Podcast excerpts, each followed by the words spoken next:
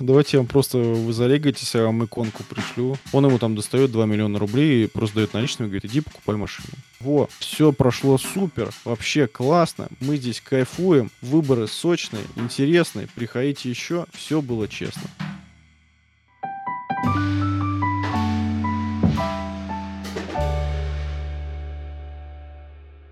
Здравствуйте, в эфире подкаст «Чайного клуба» и ведем его сегодня мы, Артем Эйзер и Ольга Зюнозяврова. В гостях у нас сегодня политтехнолог Павел Дубравский, и говорить мы будем сегодня на довольно предсказуемую тему, то есть мы будем говорить про выборы. Про выборы в принципе, про политтехнологии, про вот эту вот грязную политику, ну и про те выборы, которые будут сейчас, которые уже почти нарисовались и которые уже не сотрешь. Здравствуйте, Павел. Здравствуйте, добрый вечер. Здравствуйте, Павел. Перед началом каких-то вопросов о грядущих выборах или о политтехнологиях хотелось бы узнать, чем вы, в принципе, известны для тех, кто не сведущий. Ну, тут, наверное, известнее всего я по кампании Романа Юнимана «Московскую городскую думу». Это 2019 год.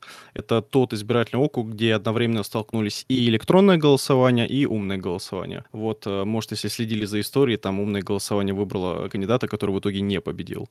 А электронное голосование позволило победить, собственно, административному кандидату. Также сейчас вот выходит книга про выборы и про ту кампанию в издательстве «Черная сотня» или же издательство «Листва». Может, тоже знаете. Вот, собственно, это, наверное, такие самые самые громкие-громкие кейсы. Еще также веду, наверное, больше для спецов канал Campaign Insider и преподаю в финансовом университете и также преподаю в Шанинке. А касательно того, чем занимаюсь, ну, собственно, политтехнолог — это такой чувак, который приходит в штаб, организовывает этот штаб и говорит, что, ребят, мы будем побеждать вот так и так, у нас есть такая стратегия, и мы будем использовать тот иной инструментарий. Чаще всего вот инструментарий, который используют технологии, он на самом деле определен узким кругом, таким узким набором, а, который используют из компании в компанию. Тогда самый логичный вопрос. А если вы собираетесь выбираться на какую-то выборную должность, то политтехнолог это обязательно то, что должно быть в вашей команде? Или можно там на чистом энтузиазме и вообще не зная примерно ничего про политтехнологии куда-то избраться? Если вы хотите побеждать, то, конечно, нужен технолог, нужен начальник штаба. Если мы говорим про муниципальные компании, у меня вот широкий опыт муниципальных компаний, я там в 2018 году как раз вот провел одну таких из успешных. Мы в Новой Москве, в Кокошкино, провели депутата из Москвы, который, ну, с Новой Москвой не связан. Но с Новой Москвой, это, чтобы, ну, объясню слушателям, это юридически полностью Москва, которую присоединили примерно там 3-4 года назад к Москве. Это такая огромная агломерация, где на самом деле как бы ментально живут либо новые москвичи, то есть люди, которые приобрели себе там новые ЖКшки, либо люди, которые с Москвой никак не связаны мы туда провели как раз вот непосредственно своего кандидата на таком голом энтузиазме, но опять же у нас голый энтузиазм основывался на том, что там был технолог в виде меня и, собственно, в виде начальника штаба. То есть такие истории возможны, возможно, истории, когда вы приходите в каком-то небольшом регионе, возможно, где там 5, там максимум 8 тысяч избирателей и проводите своего кандидата чисто на голом энтузиазме. Но опять же, выборы с каждым годом становятся все сложнее, и сложнее они становятся не только с точки зрения там административного ресурса, который будет использован против вас, или там грязных политтехнологий, черного пиара и прочего, а еще с позиции того, что юридически каждый Новый год у вас новый 67 ФЗ. 67 ФЗ, он регулирует все выборы в нашей стране. Соответственно, у вас будет меняться региональное законодательство, у вас будет меняться региональная практика, и, соответственно, если у вас нет там хорошего, например, политического юриста, который сильно отличается от гражданского юриста, то высока вероятность, что, а, вы соберете неправильные подписи, а чаще всего, если вы избираетесь там на муниципальном уровне, их нужно небольшое количество, но при этом, если вы избираетесь от партии, то их не нужно вообще. Так как вы, скорее всего, имеете в виду независимых кандидатов, которые хотят идти не от, там, условно, от КПРФ или от Единой России, то подписи придется собирать. Соответственно, если у вас нет качественного, сильного юриста и вообще в целом такой команды, которая поможет вам объяснить, что, там, не знаю, дата рождения пишется полностью для того, чтобы вы потом могли верифицировать ее по базе МВД и понять, соответственно, что снимут вам эту подпись или не снимут, то тогда вам будет в разы сложнее сложнее. То есть, скорее всего, будут ошибки, которые приведут к снятию.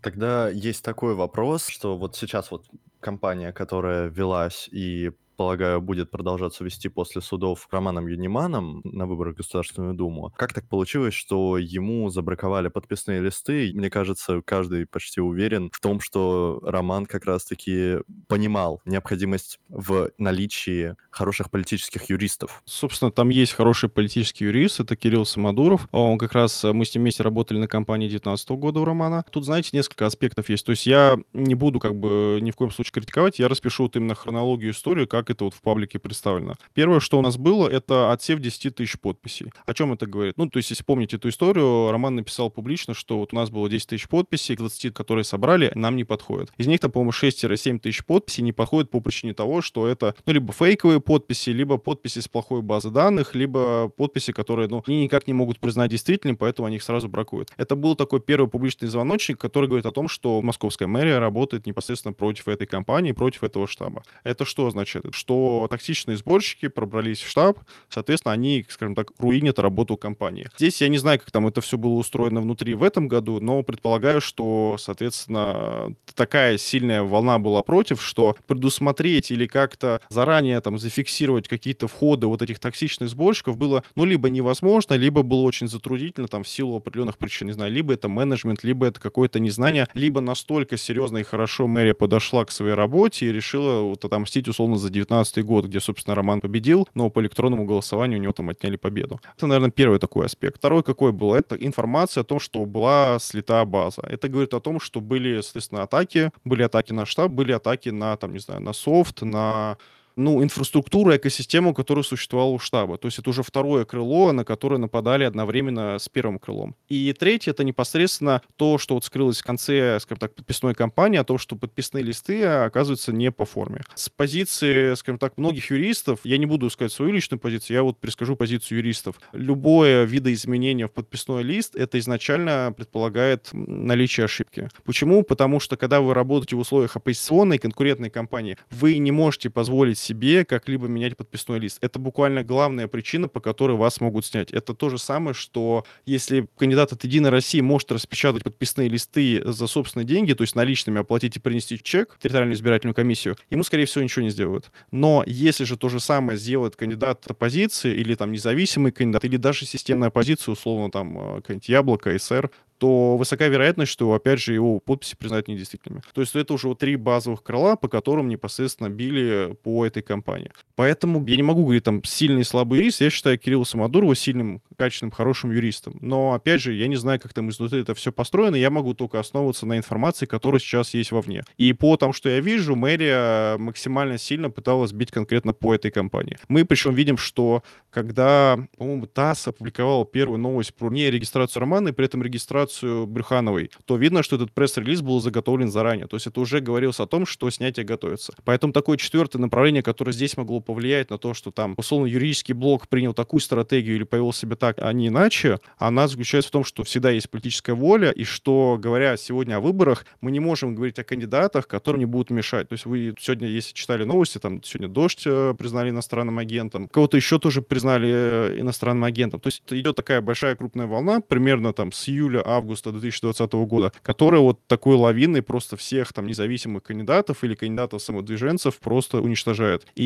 единственный там способ противостоять этому — это создавать большую экосистему. То есть, да, условно, сейчас у Романа там есть ошибки по вот этой компании в целом, ну, которые вот юридически приводят к тому, что, возможно, его могут снять уже окончательно. Ну, по идее, сейчас уже решение есть. Но, опять же, если мы посмотрим на то, кто остался в Москве зарегистрирован, то, по-моему, это единственная Брюханова. А это говорит о том, что того же самого Максима Каца сильная экосистема, которая там прошла кампании с какого-то, по-моему, с 2012 года, а у Романа, по сути, это вторая такая большая крупная компания, и для второй компании он показал очень крутой результат. Но, опять же, если против вас действует политическая воля, если против вас действует мэрия Москвы, то ваши шансы небольшие. Вы считаете, что то, что Брюханову зарегистрировали, а Юнимана нет, это просто ну, недоработка команды Юнимана и хорошая работа команды Брюхановой? А не ситуация ну, в округе у Брюхановой, где там еще идет Литвинович и проходной коммунист какой-то. А, нет, я считаю, что единственная причина, вернее, две причины, по которым не зарегистрирую Немана. Первое, это что существует дурацкий подписной барьер, и он просто априори не нужен. Как бы это, по сути, административный барьер, который мешает независимым кандидатам регистрироваться, получать регистрацию. 15 тысяч человек, ну, или там 23 тысячи человек поставили подпись за Романа, собственно, они показали, что они его поддерживают. А второе, главная причина, это, как я и сказал в конце предыдущего спича, что политическая воля просто против, и все. А как бы вот те вещи, которые там условно позволил юрист, например, там со сроками другими и прочими, это именно, скажем так, ну со сроками они признали, что публично, да, перепутали, но это, скажем так, как бы они находятся в ситуации войны. То есть сейчас оппозиция с властью — это действительно война, и как бы выбирая там одну из сторон, вы должны понимать, по каким правилам вы играете. Вы играете не по своим правилам. Законодательство всегда будет трактоваться против вас. И если вы подразумеваете, что можно как-то попробовать схитрить, то, скорее всего, вот этот такой другой путь будет использован против вас. Что же касается Каца, мой поинт был здесь в следующем, что у Каца опыт почти 10 лет. И, собственно, за 10 лет он выстроил хорошую экосистему, которая позволяет ему добиваться хороших и качественных результатов.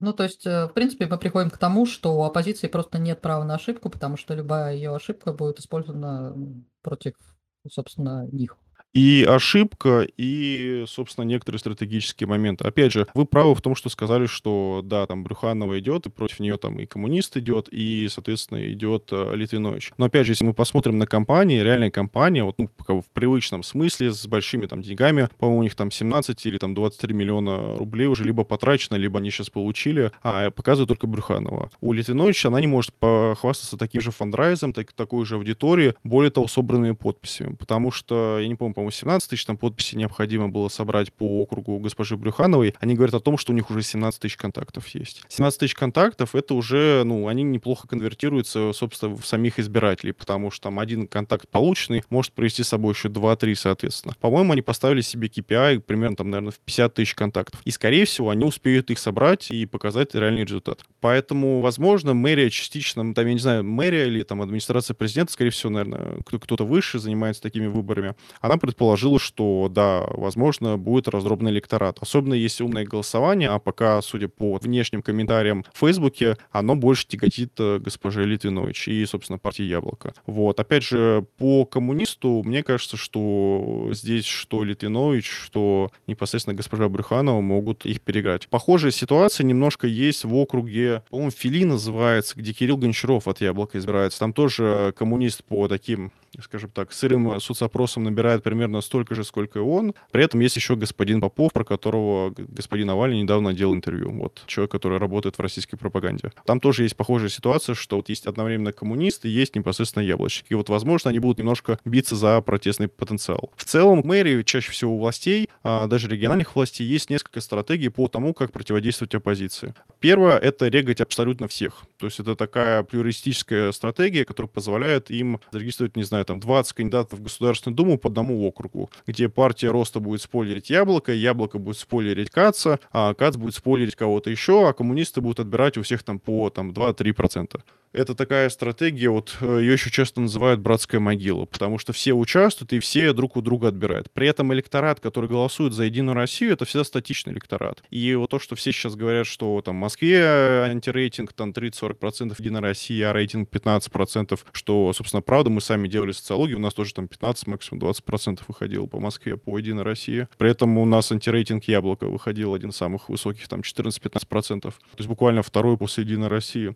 И вот как раз эта стратегия братская могила, она очень хорошо работает, когда власть решает мобилизовать свой электорат и при этом деморализовать непосредственно электорат, который выступает там, за перемены, за там, свободные выборы и так далее. При этом важно учитывать, что округ округу рознь. Если мы говорим про округ, где избирается Брюханова, то это округ, я не знаю, я не люблю такой термин либеральный округ, но это точно округ, где было несколько либеральных компаний, в том числе Дарья Бесединой, и который с легкостью может, собственно, проголосовать как раз за такого кандидата. Говоря о тех методах, которые использует власть власть, чтобы помешать кандидатам оппозиционным избраться и получить мандаты, появляется вопрос, а чем занимаются политтехнологи, которые работают на компаниях «Единой России», потому что, как э, я слышал из всяких телеграм-каналов по типу «Незагоря», они существуют, и они действительно работают там за какие-то большие деньги скажу так, в самом цеху, в самой группе технологов нет единого понятия, кто такой политтехнолог. То есть бывает так, что у вас сборщик подписей, который собрал 8 подписей за всю компанию, может у себя в Фейсбуке поставить политтехнолог такой-то компании. А бывает человек, который с 98 -го года работает и ведется избирательной кампании, прошел там три волны, а там было несколько волн. Это первое 85-90-е, это первая группа технологов, такое первое поколение, второе это 2000-2010, и третье вот 2010 ну и нынешнее. Собственно, вот три волны таких технологов. И среди них даже даже разница, во-первых, кто это такой. Поэтому давайте, когда мы будем говорить о политтехнологии, мы будем говорить именно не о менеджере, там, условно, начальнике штаба, мы будем говорить о человеке, который, условно, определяет стратегию и двигает компанию к тому, чтобы выполнить там KPI на определенное количество голосов, определенное количество контактов и выбирает тот инструментарий, который позволит этого добиться. Причем, ну, технологии тоже делятся на, скажем так, разные подпрофессии. Бывает технолог-идеолог или медиатехнолог. Это человек, который определяет содержание компании. Например, вот компания Романа Немана, вот что сейчас, что там в 2019 году, это компания такого национал-демократа, который выступает за перемены, говорит, чуваки, выбор есть. При этом компания СВЖ Брюханова это непосредственно компания вот тоже перемен, тоже, скажем так, ярких цветов, такого ощущения какого-то добра, такого легкого вайба. При этом, если компания Романа построена по принципу, что вот как бы у вас есть выбор, давайте голосуйте, выбор все же есть, то компания той же самой Брюхановой построена уже на принципе, что а мы немножко против. И у них есть такое, типа, что вот мы против Единой России, для нас это важно. Тут разные артикуляции.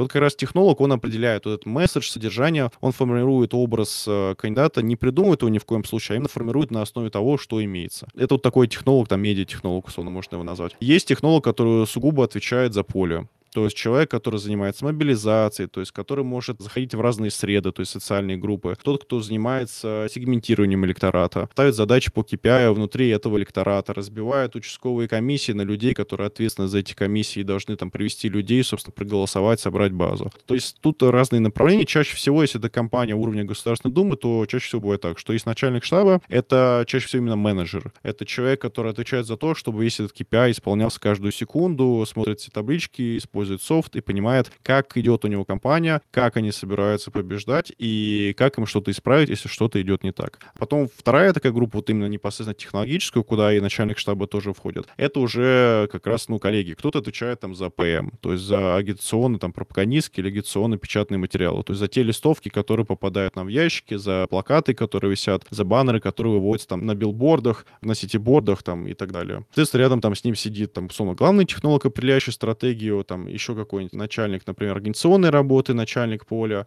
и так далее и тому подобное. То есть по разным направлениям. Чаще всего это группа, наверное, 5-6 человек. Если мы говорим про властных технологов, то здесь тоже их надо разделять. Если вы подразумеваете под властью все, что не должно собирать подписи, то есть, например, даже та же самая партия Яблоко, там, Справедливая Россия, КПРФ, ЛДПР и, по-моему, эти новые люди, то тогда тут зависит, опять же, от региона и от цели. Есть компании, которые просто заливают деньгами, и там результат изначально ясен. Чаще всего это там Единая Россия. Есть, конечно, округа, где есть конкурентные компании, там, например, разные элиты дерутся разными представителями от Единой России, например, КПРФ. По сути, два клана, но используют две партии по-разному. Причем удивительно бывает так, что в этом году у вас КПРФ представляется одним кандидатом, Единая Россия другим, а потом через 4 года они непосредственно меняются. Ну, эти два кандидата от этих двух разных партий. Поэтому Тут зависит, опять же, от условий. Чаще всего провластные технологии, если мы говорим, например, про как бы, системную, в кавычках, оппозицию, они занимаются тем, что обеспечивают результат тот, который разменяли в округе, например. Это вот одна ситуация. Размен в округе — это когда, как Хованская сейчас э, в округе Брюхановой, по-моему, как раз, отдали округ, и там не уставляют единоросса. Так же, как и не уставляют единоросса против Леонова, против Певцова в Москве и против господина Вассермана. Это, например, соответственно, там задача «Справедливой России» и технологов «Справедливой России» сделать так, чтобы, а, про Хованскую узнали там или про Вассермана, только Вассерман нет «Справедливой России». Б, чтобы, узнав про них, люди прочитали с позитивной коннотацией этих политиков. И В, там, собрать базу, ну, чаще всего не собирая телефоны, опрос как там по опросам еще как-то. И там последнее — это призвать их прийти на участок, дать им мотивацию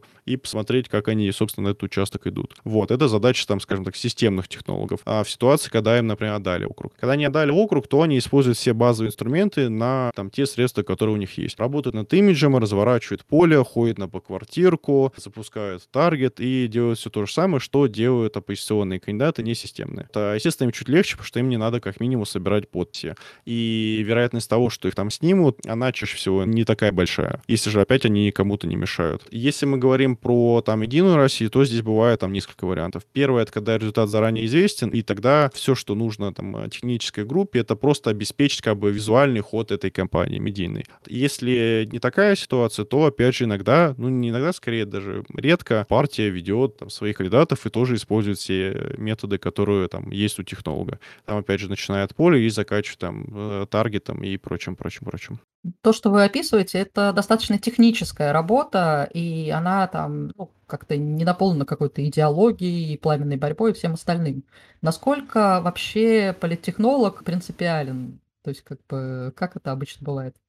А, вы имеете в виду идеологию именно кандидата, потому что технолог именно придумывает то, как кандидата будут, по сути, покупать. Он заворачивает его в оберточку и говорит конкретному избирателю и доводит его через определенные каналы коммуникации.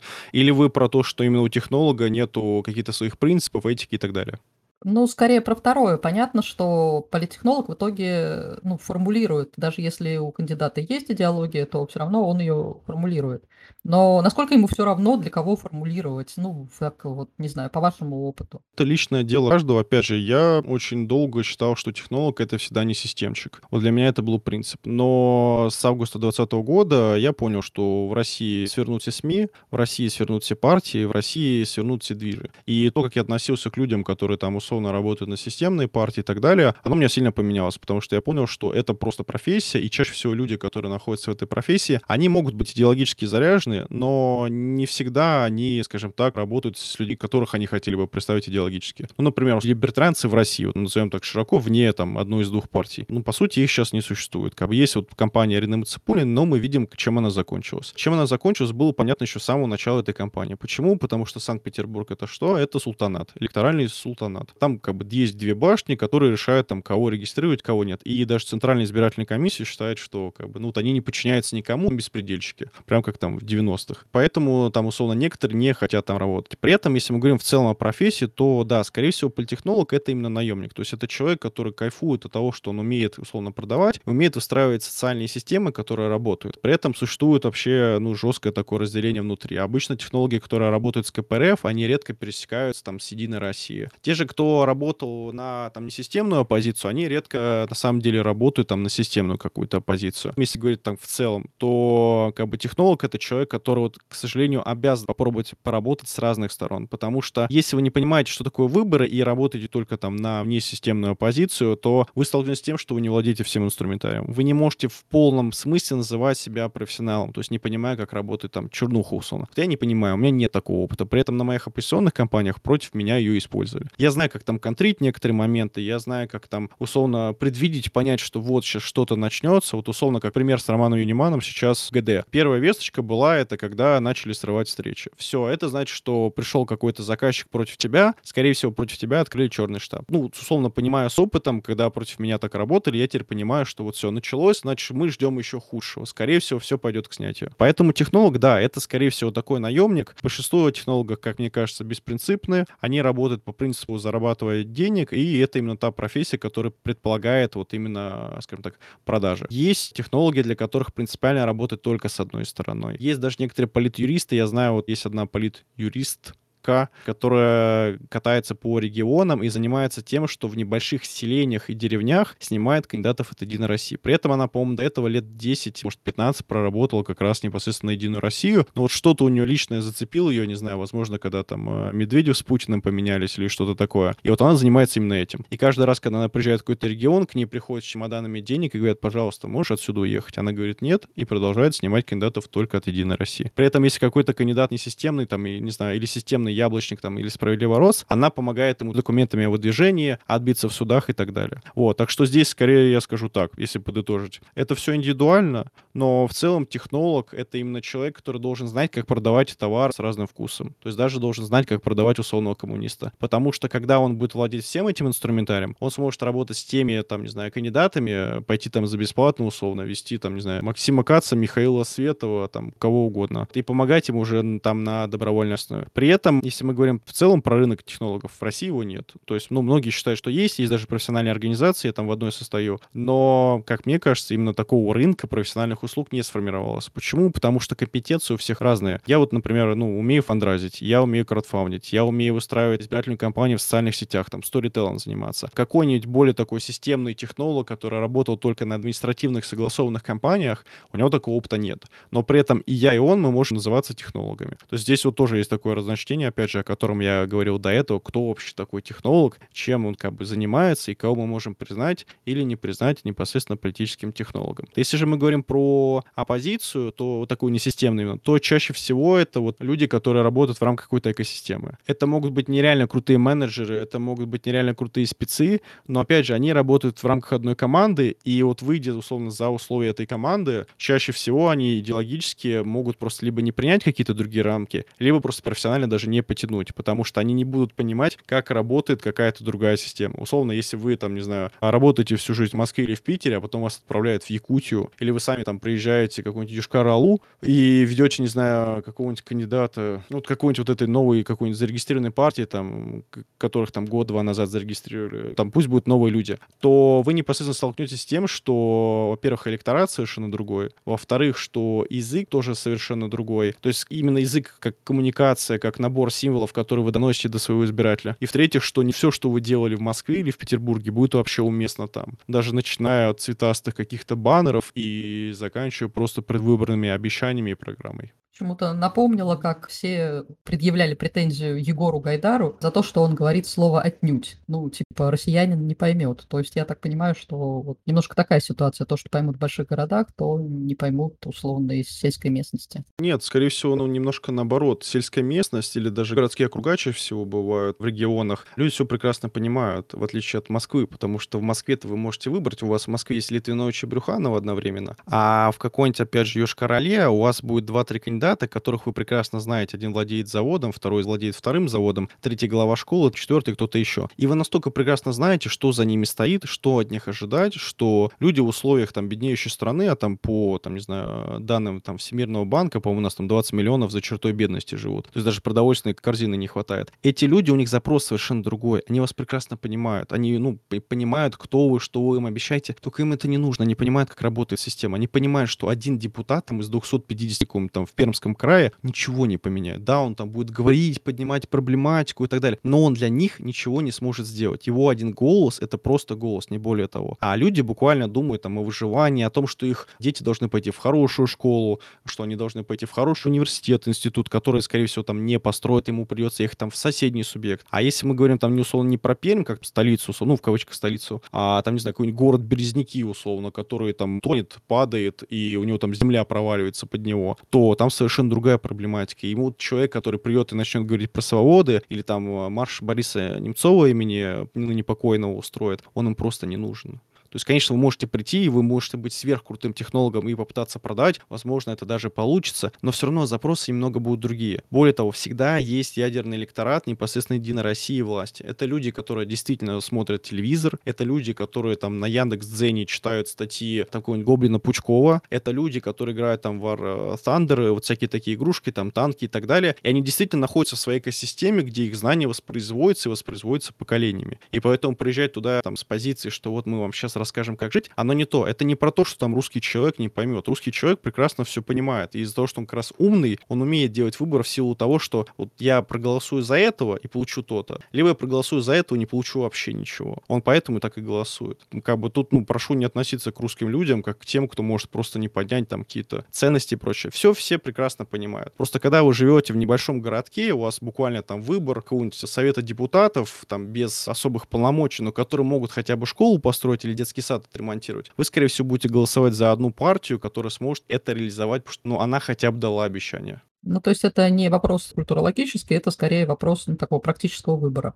Помните, возможно, история, когда было общероссийское голосование в 2020 году? Какие-то бабушки, я не помню, по-моему, дожди это показывали. Вот в каком-то вообще там селе, не знаю, там на 500 человек, короче. Они всю свою жизнь, там, ну, вере, последние лет 20 всегда голосовали за местного чувака от Единой России, который то ли там мэром избирался, то ли там главой поселения, наверное, ну, поселковый, скорее всего. И в 2020 году они решили за него не голосовать, потому что когда начался ковид, а это какая-то такая северная часть России, ну, в Сибири, в общем. А то есть у них там весной, в апреле, в мае очень холодно. Им привезли эту будку там либо для вакцинации, либо там для осмотра здоровья, как часто перед выборами любят их ставить в таких селах небольших. И они, ну, буквально для того, чтобы себя осмотреть, они должны были там в минус 30, минус 35 раздеваться догола, чтобы их, соответственно, врач смог осмотреть. Ни отопления, ничего нет. При этом там чуть ли не обязали их обязательно из-за ковида все это делать. Соответственно, какой сюжет вышел? О том, что эти люди буквально говорят, мы из-за него всю жизнь голосовали, потому что нам сделал А, Б, В, и обещал еще сделать там Е, Вот. Но в этом году мы за него голосовать, скорее всего, не будем. Пожалуйста, как ну, региональные власти придите и поменяйте его. Потому что он, ну, нам не нравится. -то. Мы вот хотели это, а он нам какую-то палатку поставил. Еще и заставляет туда ходить, раздеваться минус 25-30, чтобы якобы нам здоровье поправили. А у них там даже МРТ ничего такого вообще, то есть нету. Сердце, условно, не посмотреть, там ни УЗИ ничего нельзя было сделать. Вот как бы просто пример. Да, люди реально думают материальными такими ценностями. И как-то предъявить им, сказать, что вот, слушайте, там зов свободы где-то запада идет, или там из Москвы, ну, это будет кощунственно, потому что люди думают о том, как выжить. Они как бы одну страну потеряли, в которую они там верили, хотя, ну, и, скажем так, я скептически к Советскому Союзу и к там социализму, ко всему этому отношусь. Но как бы, люди считают действительно так, особенно возрастные. То есть они уже увидели один крах, и они понимают, что сейчас ситуация такая, когда они должны получить максимальную выгоду и в тех условиях, которые у них есть, ну, хотя бы выжить от такой очень депрессивной темы о настроениях в наших глубинках хотелось бы перейти к другой теме, которая, возможно, окажется не менее депрессивной, но все-таки хотелось узнать вашу оценку на тему умного голосования. Как оно сработало, как можно оценивать его эффективность в действительности и что нам ожидать в грядущих выборах. Мне кажется, что умное голосование работает. Если бы оно не работало, про него не говорили бы властные технологии, его не пытались бы задавить всеми способами. Опять же, по-моему, там вчера пытались подать заявку в Apple или там в суд призвать Google, чтобы удалили приложение умного голосования. Во-вторых, есть реальные кейсы, которые показывают, что умное голосование работает. В-третьих, мы видим по тому, как оппозиционеры, например, та же самая Литвинович с помощью Галямина и Брюханова с помощью Каца, борются сейчас буквально за поддержку умного голосования. То есть это уже косвенно говорит о том, что как бы да, оно работает, и мы там должны смотреть, как оно работает. Что касается там математических подсчетов, по-моему, было только два исследования, оба, по-моему, на английском языке, причем русскими учеными, зарубежной периодики научной. Там посчитали, по-моему, то ли коэффициент, то ли там коэффициент действия по московским выборам Московскую городскую думу. Ну, если кратко, там вывод, да, оно работает. Собственно, так и есть. Но, опять же, по умному голосованию много споров и много критики. Но мне тут нравится скажем так, тезис Леонида Волкова, я не знаю, там он признан экстремистом, иностранным агентом или там еще кем-то, но в любом случае скажу это о том, что ну, мы живем с вами в условиях, когда выборы, несмотря на то, что они существуют, это все равно выбор как бы за нас немножко. Ну, он назвал это цирком, я с этим немножко не согласен, немножко грубо. Но в целом как бы да. То есть в целом система максимально авторитарная, и она движется с каждым годом в все большую и большую пропасть. Поэтому я бы, наверное, сказал так, что оно работает, потому что если бы оно не работало, против него столько бы не пытались сделать всяких нехороших вещей. Поэтому стоит его посмотреть, стоит, возможно, изучить каких-то кандидатов и сделать выбор для себя. Но, опять же, главный его такой такой моральный, скажем так, идеологический вопрос, это что умное голосование говорит нам поддерживать коммунистов, что чаще всего действительно так. И вопрос, насколько кому уместно, особенно учитывая, что там некоторые люди помнят свои предыдущие поколения, там знают их и так далее, знают их историю, для них просто, ну, морально и там эстетически, и просто по там каким-то семейным отношениям, ну, неестественно голосовать за коммунизм. Ну, и тут, соответственно, мы приходим как бы такой немножко ложной дихотомии, то есть либо мы как бы всецело его поддерживаем и игнорируем все, вообще все, что остальное. Либо мы его не поддерживаем, но выбираем там какие-то свои аргументы. Я там не поддерживаю потому-то и потому-то. Но, опять же, повторю, как мне кажется, оно работает, оно действительно работает. И есть все признаки как стороны оппозиции, так и власти о том, что его надо учитывать, и за ним надо обязательно следить. Я буквально сегодня наткнулась на опять призывы к бойкоту выборов, причем я не помню, кто это был, но какие-то известные люди. Как вы думаете, сколько еще можно ходить вокруг да около и призывать бойкотировать выборы? И насколько это вообще разумно с вашей точки зрения получается призыв? Вот смотрите, каждый раз, когда человек бойкотирует выборы, высока вероятность, то есть она не больше 50%, но, там, скажем, до 40%, что его голос может как-то потеряться и нечаянно уйти за кого-то другого. Такие случаи были, сейчас они все реже, потому что власть ну, научилась работать, она поняла, как мобилизовывать свой электорат, она научилась там заходить в среды, то есть разные социальные группы, которые привязаны к власти и зависят от нее, там, учителя, бюджетники, врачи и так далее, пенсионеры. Поэтому, ну, бойкотировать, ну, как мне кажется, моя личная там и профессиональная позиция, ни в коем случае нельзя, а, не говоря всякими там категориями ложными, что там гражданский долг, не гражданский долг. Ну, просто если вы хотите, если вы понимаете, что у вас в регионе массовые выборы, и что, например, даже новые какие-нибудь люди или какой-нибудь оппозиционер залетел к справедливой России и сможет от них избраться, то почему нет? Вот, конечно, вряд ли он там что-то изменит, как я уже говорил, один голос, особенно если там какой-то маленький город, он ничего не поменяет. Но если это крупная история, как сейчас может быть в Москве и Санкт-Петербурге, то, конечно, надо участвовать, потому что, во-первых, ваш голос может просто пропасть. Это раз. А во-вторых, каждый раз, когда не голосуете вы, голосует бюджетник, голосует человек, чьи интересы связаны с Единой Россией или там с партией власти. Причем надо учить, что партия власти в некоторых регионах может быть не Единая Россия. Это может быть КПРФ там в Красном поясе, это может быть ЛДПР в Хабаровске и Владивостоке и так далее. Или там СР сейчас, возможно, но их выбросит. Поэтому здесь, опять же, каждый раз, вот когда человек не ходит на выборы, либо его голос как-то пропадает и уходит не в ту сторону, либо же он просто дает своим оппонентам непосредственно выиграть. А мобилизация административная — это на самом деле очень серьезная штука. Она там готовится за несколько месяцев, месяцев. Это люди, которых подогревают постоянно. Подогревают не в плане там подкупают или прочее, а подогревают в плане, что, ну, там, касание делают. Потому что на выборах есть такой термин касание. Там, АПМ дали, это касание. Агитатор поговорил, это касание. Чем их больше, тем, соответственно, лучше. А один там уральский технолог Полуэктов придумал, что их должно быть 5, там, плюс-минус 2, ну, около 7 условно. Научно это никак не обосновано, конечно же, ну, скорее всего. Но вот все стремятся там как минимум, чтобы за кампанию было там 3 волны и 7 касаний. Потом могу там рассказать, если будет интересно про волны. Вот, поэтому, как бы, пока вы не голосуете, мобилизованный электорат приходит и голосует. Чаще всего даже потом на фотографиях отчитывается о том, что он проголосовал. Поэтому, ну, бойкотировать выборы, мне кажется, это просто неправильно. Опять же, не с моральной позиции, а с позиции такой э, прагматики сугубо. И того, что если вы хотите, чтобы хотя бы лавочки поменялись, то там прийти за своего муниципального депутата в Москве в 2022 году, ну, просто, ну, надо проголосовать. Ну, это правда надо. У нас сейчас идет наступление же не только на СМИ, у нас идет наступление на организации, которые занимаются наблюдением. Вот у нас тут многострадальный голос уже дважды признан иноагентом. Ну, собственно, дурацкий вопрос с одной стороны, а с другой стороны, правда иногда непонятно. Вот уже не допустили никого до выборов. Вот уже есть административный ресурс. Вот уже есть э, трехдневное голосование. А чем им наблюдатели-то так насолили? Может быть, хотя бы, ну, не знаю, там, для красоты картинки бы не докапывались. Для красоты картинки у вас что должно быть? Наблюдатели от общественной палаты? Ну, это, по-моему, только Москва, Питер. Я не знаю, в регионах они будут выставлять в этом году или нет. Наверное, все-таки в крупных городах-миллионниках будут, вроде там Казани. И их идеальная картинка — это когда наблюдатели от партии Единая Россия либо от общественной палаты на камеру для ТВ говорят, что все прошло отлично, все было чисто и классно.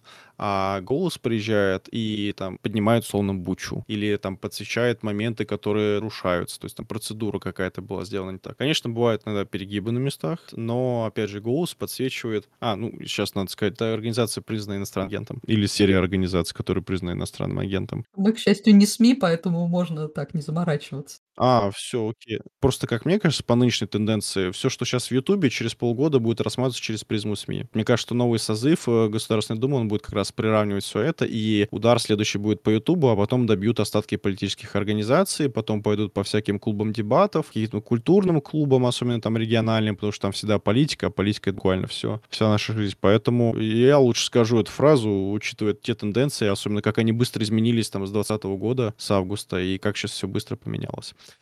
Поэтому как-то так получается. Короче, им нужна картинка. Им нужна идеальная картинка, все прошло классно, большинство народу поддержало. А вот все это в интернете, а вот все это на там дожде в телеграм-каналах и у всяких этих независимых, это от того, что они там либо подписи собирать не умеют, либо с партиями там не умеют сотрудничать, либо, ну, просто боятся. Это, знаете, как часто какой-нибудь кандидат такой, не знаю, ну, вот я представляю почему-то Володина, когда я об этом говорю, он там с трибуны может взять и сказать, что вот, вы там оппозиционеры, я готов к конструктивному диалогу, вступайте в Единую Россию, пройдите все этапы и избирайтесь от нее. Бы вот такая риторика может спокойно быть каким-то кандидатом. Такие вот все время хитрые ходы, они всегда будут использоваться в риторике со стороны власти. То же самое с наблюдением. Как вот голос там условный иностранный агент. А вот наши наблюдатели стоят и говорят, что все отлично. И заставят также ПСГ там, и ПРГ, членов там с правом совещательного голоса комиссии, с правом решающего голоса комиссии, от Справедливой России, ЛДПР, новых людей, даже от Яблока, заставят также под камеру на ТВ для Первого канала сказать, во, все прошло супер, вообще классно, мы здесь кайфуем,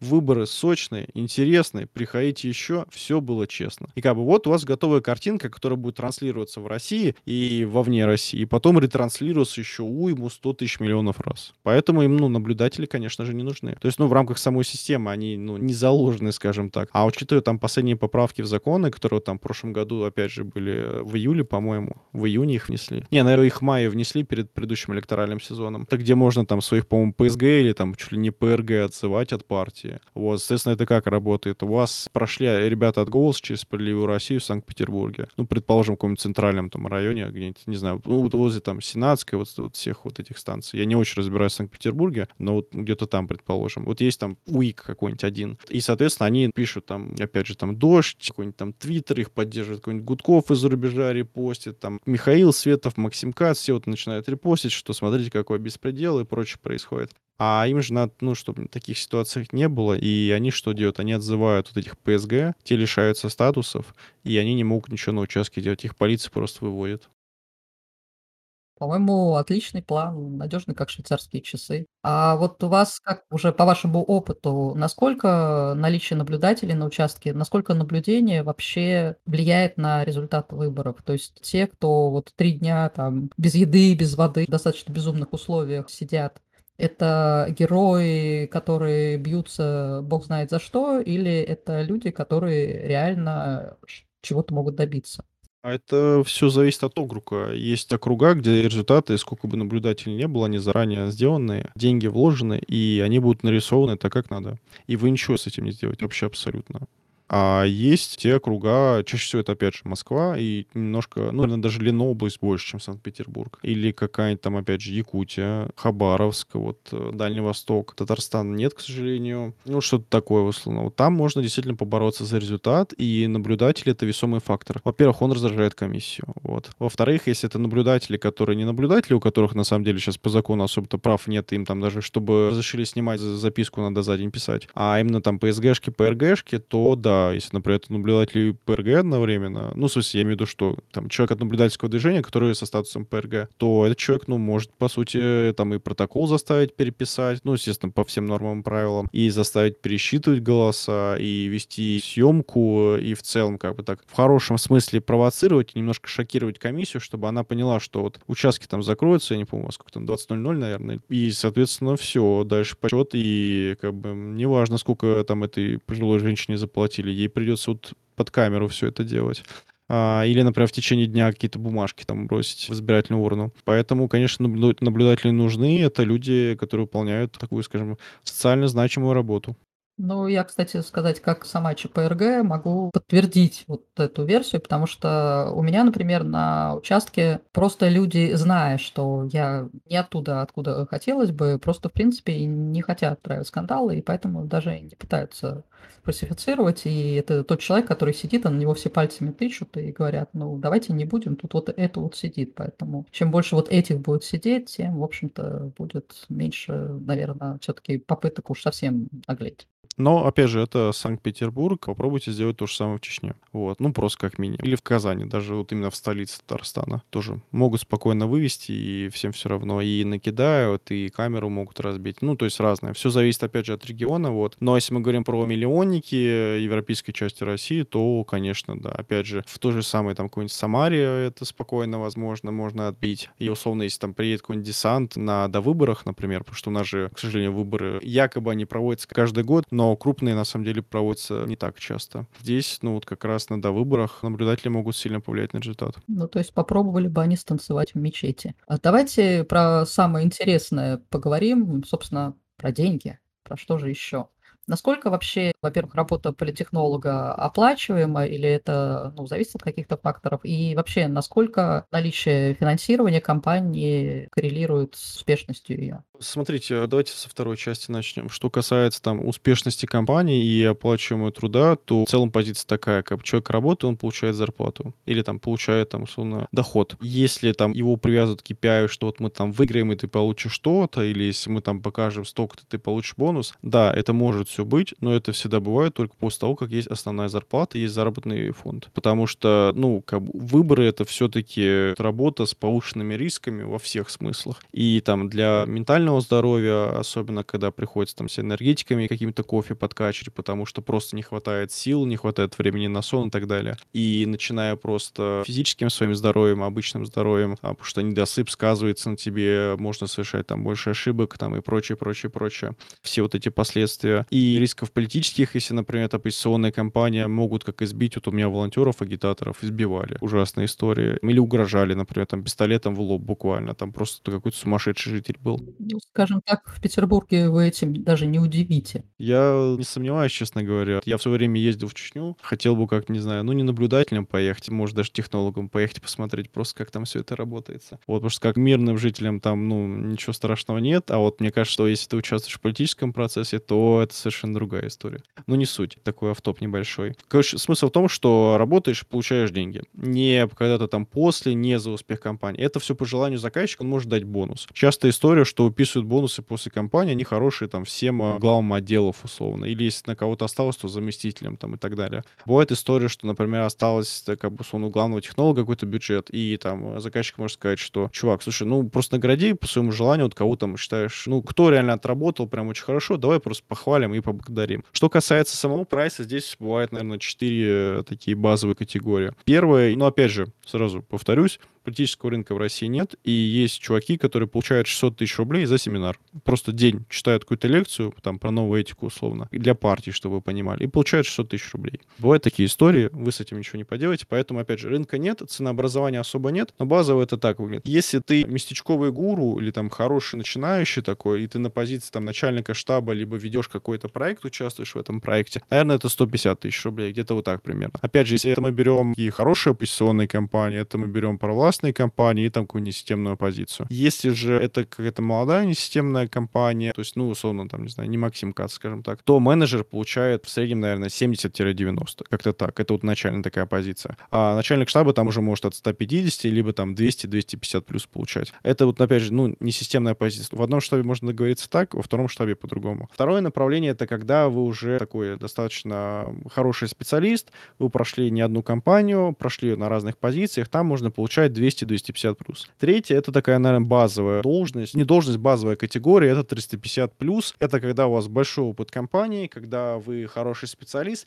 либо очень крутой специалист своего региона, и, по сути, кроме вас, этот регион никто не знает. Ну, либо там знают ваши коллеги, которые работают с вами. И следующее, это уже 500 плюс, это обычно получают отцы компании, либо люди, которые там буквально придумали эту профессию, либо просто вот такие метры, отцы, там, батьки и так далее. Люди, которые профессию основывали когда-то, пишут там учебники какие-то, вот как там Малкин, Сучков. Я не знаю, они сейчас там работают, нет. Думаю, что консультируют как минимум точно. Но вот у них там есть учебник на там 500-700 страниц политические технологии. То есть господа писали вообще все, все, что касается там выборов, какого там периода, условно, там 50 лет назад. И дальше до бесконечности. То есть вот от этих там 500, 600 до бесконечности там уже кто как договорится. Бывают проекты, из которых люди себе покупают и дом, и машину сразу. Но сейчас идет такой демпинг рынка, и ценник уже не тот. Почему? Потому что если раньше нужны были технологи для А, обоснования результата, Б, работы с базой, В, для того, чтобы уже обеспечить выборы, то есть реально провести кампанию, даже если она там условно согласованная, особо мешать не будут, все равно ее нужно было провести, нужно было убедить, придумать АПМ, продумать логику кампании, то сейчас, к сожалению, штабы заменяются на административные штабы, и зачем вам как бы технологи, кроме там, не знаю, каких-то двух трех, которые там возьмут, там, не знаю, АПМ и соцсети условно, или кого-нибудь главного, который там стратегию продумает и все. Когда вы можете все, что сделать, это взять административный штаб, который придумает все там направления, который продумает, как вашего там кандидата продавать, ну, не продавать, а как вести,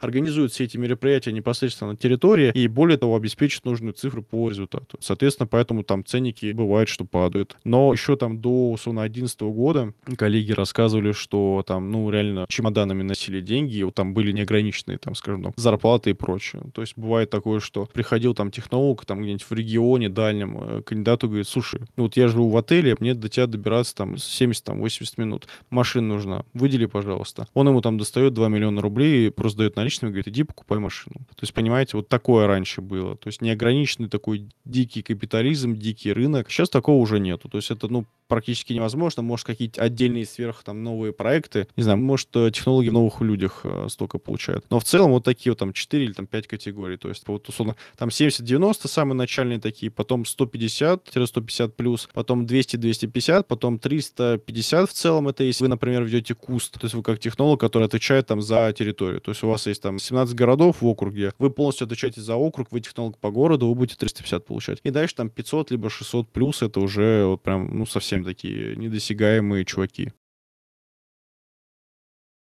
Ну, в общем, если студенты не поняли, У нее не поняли, пробиться, к сожалению. Придется пройти выбирать. полностью путь от ноунейма до звезды, как говорили на одном батле. То есть нужно будет выходить в поля, начинать с этого. Вот. Сейчас, понимаете, еще вот года 3-4 назад меня спрашивали, куда идти. Я говорю, идите обязательно в несистемную позицию. Даже если проиграете, это потрясающий опыт, который вам понадобится и в коммерции, особенно если вот как структура, как Максима Каца. Потому что, ну, реально бизнесовая крутая структура, которая действительно сделана по всем там принципам менеджмента и так далее. Там, условно, не знаю, канбан у них точно реализованный, agile, вот все вот эти модные слова. Потому что даже, ну, если проиграете, опыт потрясающий. Ну, колоссальный опыт, и вы поймете, что такое конкурентная компания. И тот опыт, который есть на конкурентных компаниях, его административно, ну, никогда нельзя заменить. Ну, просто не то. Нужен и тот, и тот опыт, чтобы понимать, как работать на выборах. Это, ну, сто процентов. Но сейчас говорить человеку, уйди и там работать на несистемную позицию, мне кажется, немножко кощунственно, потому что может привести... Ну да, ты узнаешь вкус баланды, ты узнаешь, как ездить в автозаке, и много полезных навыков. Да, но опять же, это круто, когда там, условно, тебе 19-20 лет, и там можно шутить на эту тему. Но когда подбивает тридцатник, и ты понимаешь, что уже вот... Я говорю именно о людях, которые хотят работать на выборах. То есть не люди, которые активисты. Если вы активисты, это совершенно другая ситуация. Ну, я не активист, например, я именно технолог. Я говорю про людей, когда вот я там в ВУЗе преподаю, ко мне приходят первые годки и говорят, «Э, чувак, как это самое, ну, подняться? Я говорю, что я не знаю, как подняться, но я могу описать, как условно, треки, которые существуют в профессии. И вот трек «Несистемная позиция», вот говорю, с 2020 года, он все, ну,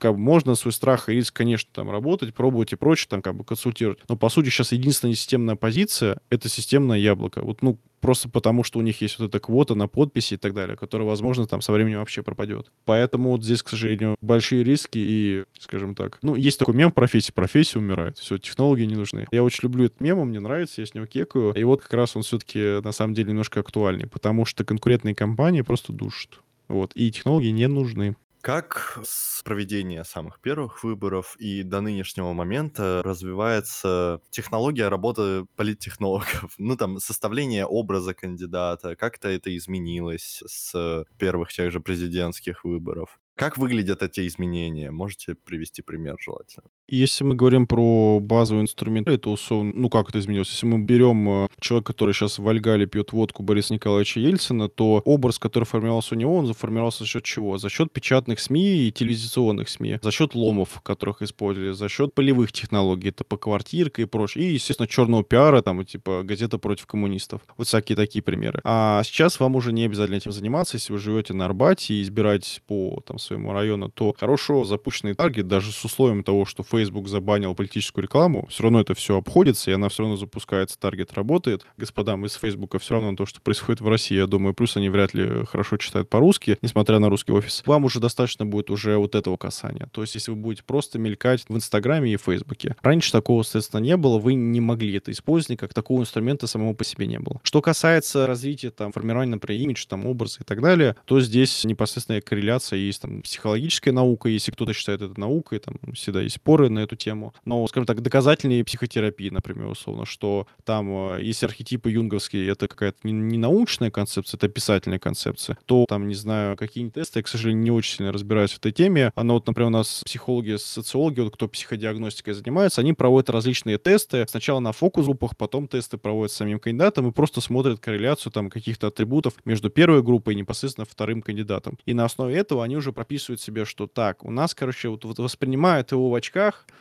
просто ужасно. Снимем очки. Слишком интеллигент, а у нас такие работяги из ЛДПР голосуют. Здесь яблочник не зайдет, короче. Они берут меня этого на основе этого. Но если это как бы конкурентное изменение, то есть естественное какое-то, которое, ну, бьется с ним, то это хорошо. А если человека, который, там, не знаю, родился в академическом Москве, закончил МГУ, получил там аспирантуру и кандидат наук, каких-то там, не знаю, социальных, гуманитарных наук, и он избирается, условно, опять же, по чертану, ну, условно, так скажем, то ему говорят, ну, слушай, сними очки, сними пиджак, давай вот там, не знаю, спортивку надень какую-нибудь с э, белой рубашкой или бежевой, то это будет, соответственно, там не совсем реально, это не будет биться, люди это поймут, они это почувствуют. Поэтому в целом технологии, они меняются как? Они меняются позиции, например, того, что административные всякие кампании ведутся без софтов, У них там есть какие-то отчетные софты, но это все как бы вилами по воде. Ну, у меня свой софт полностью под кампании, мы его там с ребятами написали, вот у нас там несколько кандидатов в ГД идут вот и с ним полностью. То есть это что такое? Это софт, который у вас полностью визуализирует все результаты вашего поля, это софт, который показывает, сколько вы там собираете, чего как, это софт, который по вашей базе, которую вы там собрали телефоном и контактов избирателей, составляет портрет избирателя, показывает, сколько у вас КПД в день выполняется, не выполняется в неделю и так далее. Там с геоаналитикой, когда вы можете просто на карте выделить домишки, вам показывает в каждом доме, сколько у вас чего собралось, каких там подписей, каких там контактов и какая аудитория лучше заходит. И вот благодаря этому к концу кампании вы приходите к чему? Ну, к тому, что вы понимаете, что у вас есть из 120 выков, условно, 60 выков, которые такие нейтральные, их точно надо закрывать наблюдателями, и какие-нибудь 20 выков, которые 100% не ваши, они вам не нужны, даже силы можно не тратить, просто отправить по одному наблюдателю, либо расторговаться с наблюдателями там какой-нибудь партии, чаще всего это СР выступает, либо КПРФ, если им разрешают. И там еще там сколько-то оставшихся выков, это именно ваши, которые 100% надо защищать, вы отправляете минимум там по 2, по 4 наблюдателя, опять размениваетесь, чтобы там ваши наблюдатели от э, чужих этих направлений пошли. Так что это вот один из таких процессов, это, я не знаю, как правильно сказать, айтизация, процесс математизация, не знаю, что это такое в общем.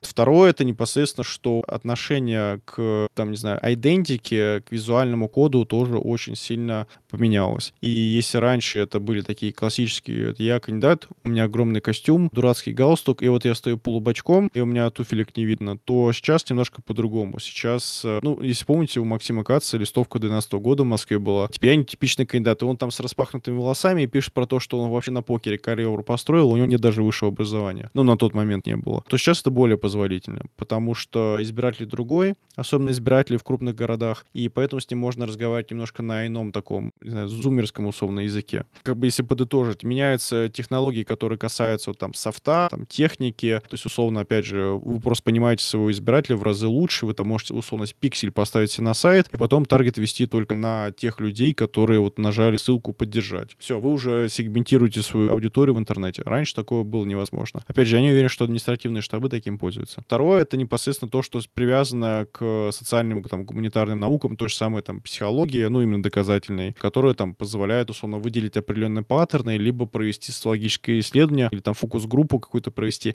и на основе нее там выделить элементы, которые волнуют вашего избирателя. Тоже сильно развилось, хорошо работает. Ну и третье направление я бы, наверное, выделил в целом там менеджмент конкурентных компаний, он в разы сильнее менеджмента неконкурентных компаний, потому что неконкурентные компании, они строятся по принципу ну, конечно, оно работает как наше государство. Я думаю, здесь ну, не стоит даже объяснять. Ну, как, вот мы знаем, как работает наше государство. Понятно, там социальных выплат, ну, там, не знаю, налогов, а, там, что бюджет выделен на дорогу, а дороги нет, короче. Вот то же самое, очень похоже. При этом еще все пытаются как-то друг с другом поконфликтовать.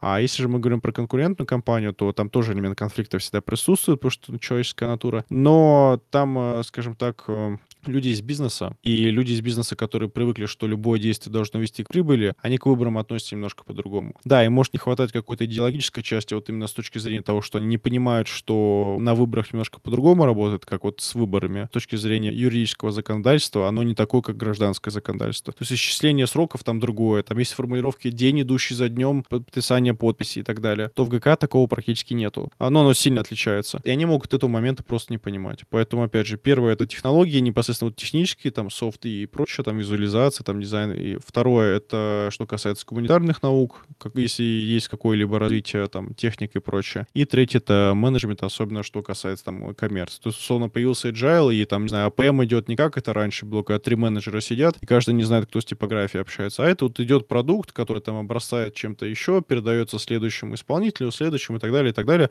И вот на выходе вы там за 7 дней выпускаете АПМ. Административная кампания АПМ может делать по 2-3 месяца месяца. Просто в силу согласований, просто в силу того, как устроена система. И последний, наверное, заключающий на сегодня вопрос. Если я не ошибаюсь, то это я прочитал в вашем как раз-таки телеграм-канале, что на компании Юнимана была использована социальная сеть Одноклассники. Это звучит довольно неправдоподобно для многих людей, которые никогда в жизни туда не заходили и заходить боятся. Можете рассказать про этот опыт, если я ничего не перепутал и действительно это применялось на компании Юнимана? Давайте я вам просто вы зарегайтесь, я вам иконку пришлю Там есть такие стикеры с иконами, короче, вот. И это будет вместо ответа. Ну, смотрите, да, я юзаю Одноклассники, больше скажу, что там, к сожалению, дурацкий MyTarget стоит, то есть в ВК вы можете запустить через MyTarget рекламу, можете запустить просто через ВК. Если политическая, по-моему, MyTarget требует и в ВКонтакте, и в Одноклассниках. Я использовал в 2019 году, правда, тогда мы не через Target запускали, а именно заходили на странички, а, потому что сначала добавлялись друзья, и нас чуть, по-моему, один раз пытались там забанить, либо лимит все время выходили за лимит, там, по-моему, 50 человек тогда было. Вот, поэтому я придумал такую штучку, что надо заходить на странички. В Одноклассниках такая штука. Показывается, кто зашел и заходил по страницу. И это, по сути, такое еще дополнительное касание. И на УДД, на той компании, как раз были даже люди, когда мы там подписи собирали или когда просто ходили на эту по квартирку, которые говорили, о, я вас, типа, с одноклассников знаю. Здравствуйте, Роман. Вот. А так, например, у меня даже сейчас на некоторых компаниях, ну, то есть пяти, условно, на четырех у меня одноклассники крутятся. То есть мы там поставили таргеты, а некоторые мы поставили даже, ну, скажем так, по стилю такие как там в Фейсбуке и в Инстаграме. Поэтому, да, одноклассники использовались. Я советую использовать одноклассники, потому что там сидит аудитория, которая ненавидит э, нашего президента, ненавидит нашу власть. Ну, если вы правильные паблики, конечно, выберете. Скорее всего, любит всяких Грудининов, Платошкиных и прочих, но которым достаточно просто и интересно зайти с позиции там социальной повестки, не социалистической, а вот именно социальной, с позиции того, что, слушайте, а вот там даже с позиции, там, не знаю, либертарианских взглядов можно там что-то объяснить, обосновать. Это, знаете, кейс либертарианской партии, одной из, я не помню какой, которая в Перми есть. Вот, они в свое время использовали Яндекс районы, и очень хорошо зашло, то есть потрясающе. То есть они писали про лекции, к ним люди приходили там 40 плюс иногда. Они вообще не знают, что такое либертарианство. Они политикой начали интересоваться только с этого поста, когда там написали, что, ребята, вот смотрите, МСУ, ну, местное самоуправление работает так и так, налоги платим, а ничего не происходит. Это вообще как так? И люди начали приходить, социализироваться, политизироваться, что самое главное, и участвовать в выборах там политических кампаниях. И вот с одноклассниками то же самое. Это на самом деле хороший канал коммуникации, потому что первая у нас, по-моему, социальная сеть это ВКонтакте, вторая это как раз Одноклассники, и третья это Facebook. Но Facebook там вообще, по-моему, 8 миллионов у нас в России по прошлому году было, это очень мало. То есть это, ну, сугубо реально города-миллионники, условно, как раньше использовали термин там, криаклы, вот чаще всего. А Одноклассники это вы такому, скажем так, русскому сердцу, до которого, если достучишься, то придет это сердечко на участок, проголосует, и его самое главное беречь, а хорошо к нему относиться и не писать такие же посты, как вы пишете в Фейсбуке и ВКонтакте. Потому что если вы свой сторителлинг будете выстраивать с позиции фанрайзинга, в Одноклассниках вас точно засрут. Вот. И вот на этой безумно интересной на самом деле мысли о том, что уважайте, наверное, всех граждан, которые существуют с вами в одной стране. И если вам надо договориться с ними о выборах, то у вас нет никаких вариантов, вам придется каким-то образом понять, оценить и работать вместе.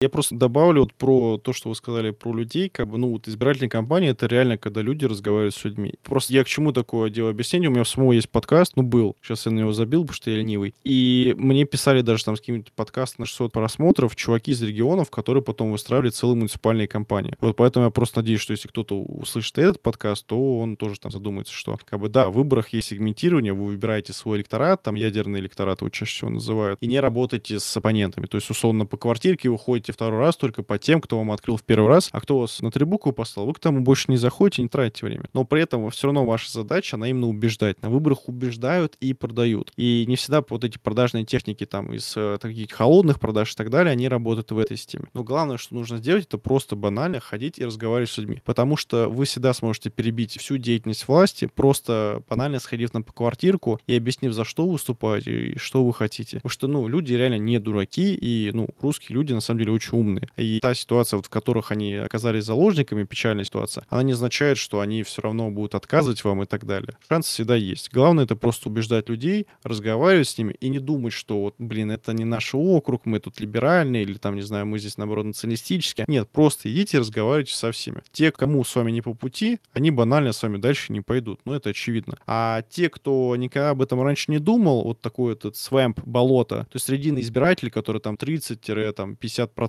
а они определяются все равно в последний день выборов. Если они хотя бы слышали вашу фамилию, там, название вашей партии, вашего движения, то на участке они просто вспомнят те приятные ассоциации, чувства, которые вызвал ваш там скаут, агитатор, волонтер, и просто проголосуют за вас. Спасибо вам, Павел, большое, что пришли к нам на подкаст. Очень приятно и очень интересно было вас послушать, с вами поговорить, позадавать вопросы. Спасибо вам, что позвали. Спасибо. С вами был я, Артем Эйзер и Ольга Зинозяврова. Спасибо, что слушали нас. Вступайте в чайный клуб, подписывайтесь на нас.